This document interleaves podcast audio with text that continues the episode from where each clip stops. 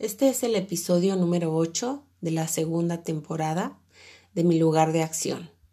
Hoy es jueves 24 de febrero del año 2022. Yo soy Erika Alcalá, mejor conocida como Kika, y quiero agradecerte por darte el tiempo de escucharme. Si es la primera vez que me dejas hablarte al oído, bienvenida a mi lugar de acción un espacio dedicado especialmente a mujeres y mamás que trabajan fuera y dentro de casa.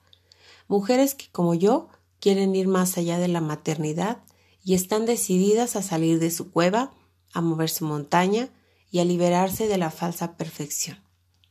¿Para qué? Para ser más felices, más libres y más plenas. Empezamos.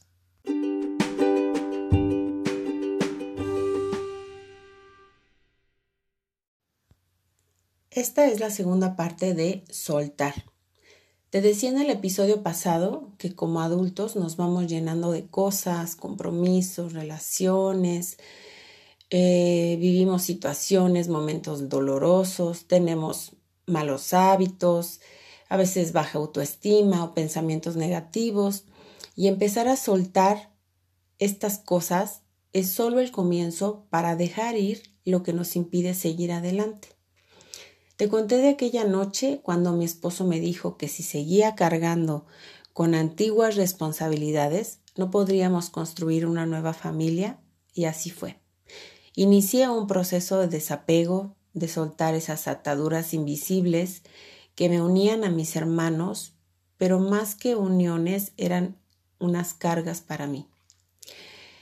Eh, esas ataduras invisibles con mi mamá, problemas que ya no eran míos, culpas por sentir que los había abandonado sin ser cierto, porque a todos nos llega el momento de volar del hogar y eso no nos hace malas personas.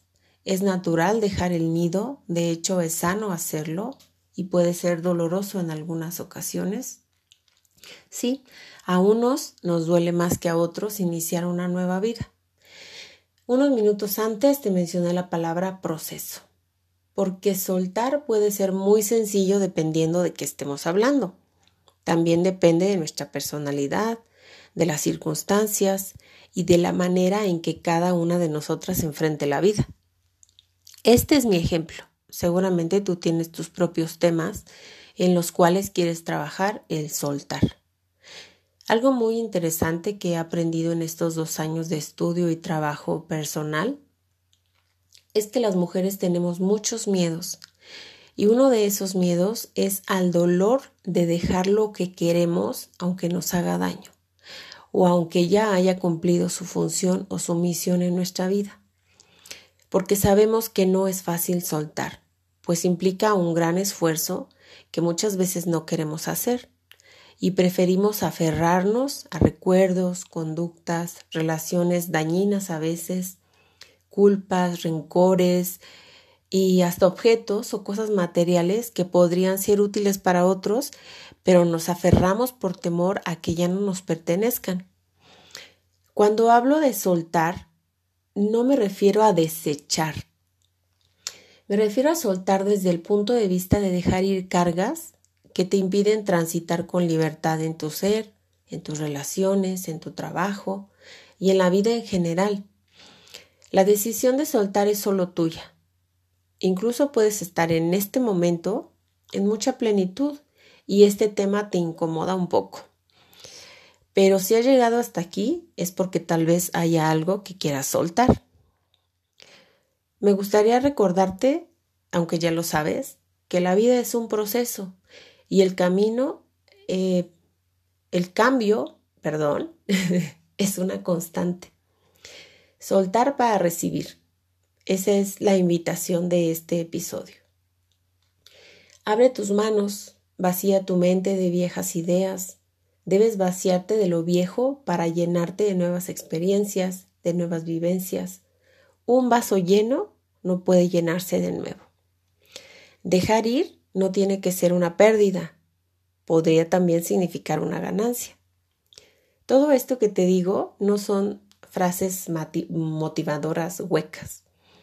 Yo misma vivo ese proceso. De hecho, ayer escribí sobre esto en mi cuenta en Instagram. Qué fácil es escribirlo o decirlo en voz alta. así, sin responsabilidad. Pero qué complicado es llevarlo a la práctica. Ayer escribí estas mismas preguntas y voy a hacerlas aquí de nuevo. ¿Te ha pasado que hablas de ser coherente y vas y metes la pata y la coherencia de la que hablabas se va a la basura? ¿Te ha pasado que les das consejos a tus amigas en ciertos temas y tú haces todo lo contrario?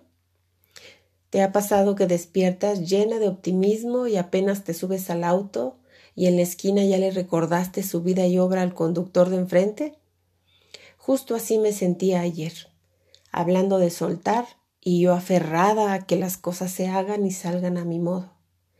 La verdad, esa molestia que tenía ayer fue aligerándose en el transcurso del día. Primero me ayudó a hablar con mi amiga Anita. Después llorar amargamente. Sí. Lloré mucho ayer en la mañana.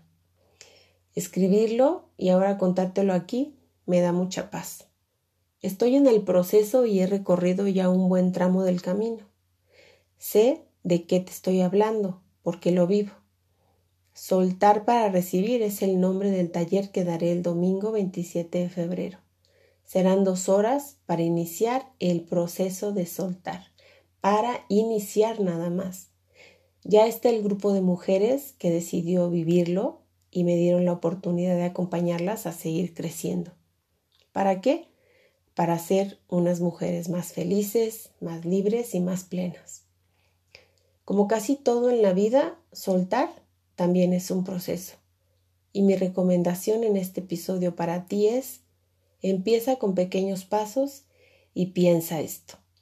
Es necesario soltar para recibir, porque un vaso lleno no puede volverse a llenar. Si quieres unirte al próximo taller, escríbeme. Gracias por dejarme hablarte al oído. Si el contenido que comparto piensas que puede serle útil a alguien más, te agradecería que me ayudaras a compartirlo. Te espero en el próximo episodio para pasar de la decisión a la acción. Recuerda esto, el primer paso siempre es el más importante.